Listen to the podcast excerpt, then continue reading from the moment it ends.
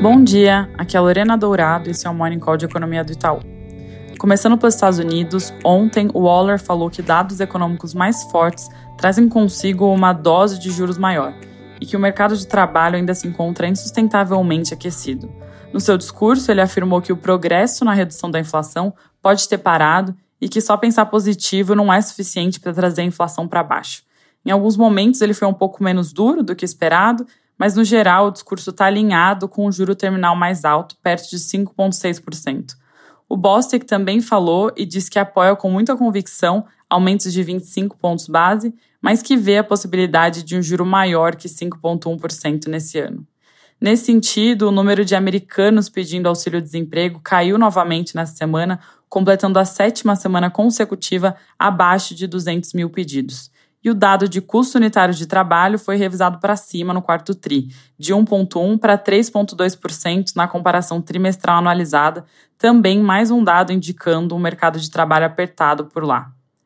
No mais, hoje tem a divulgação do ISM de serviços de fevereiro e nas nossas contas deve subir de 55,2, um nível já alto, para 56 pontos. Esse dado é um bom tracking de atividade corrente, então rodando nesse nível significa um PIB perto de 2% nesse início do ano e um payroll forte, próximo dos 300 mil. Na China, o PMI Caixin de serviços, que cobre mais pequenas empresas privadas, subiu de 52,9 para 55 pontos, em linha com o PMI oficial, que também veio bem forte na terça-feira. Mas o foco mesmo vai ser no Congresso de Metas do PBOC, que acontece esse final de semana. Na nossa visão, o Congresso deve estabelecer uma meta de crescimento acima de 5% para a economia chinesa, em linha com o estímulo cauteloso. Do lado fiscal, o déficit vai provavelmente ficar um pouco acima das metas de 2022. Vale lembrar que as metas de crescimento das províncias já anunciadas foram na direção de redução do ritmo, de uma média de 6,1% em 2022 para 5,6% em 2023. Além das metas de crescimento, o Congresso vai nomear os principais oficiais do Partido Comunista Chinês. Na segunda-feira, a gente traz mais detalhes do que acontecer nesse final de semana.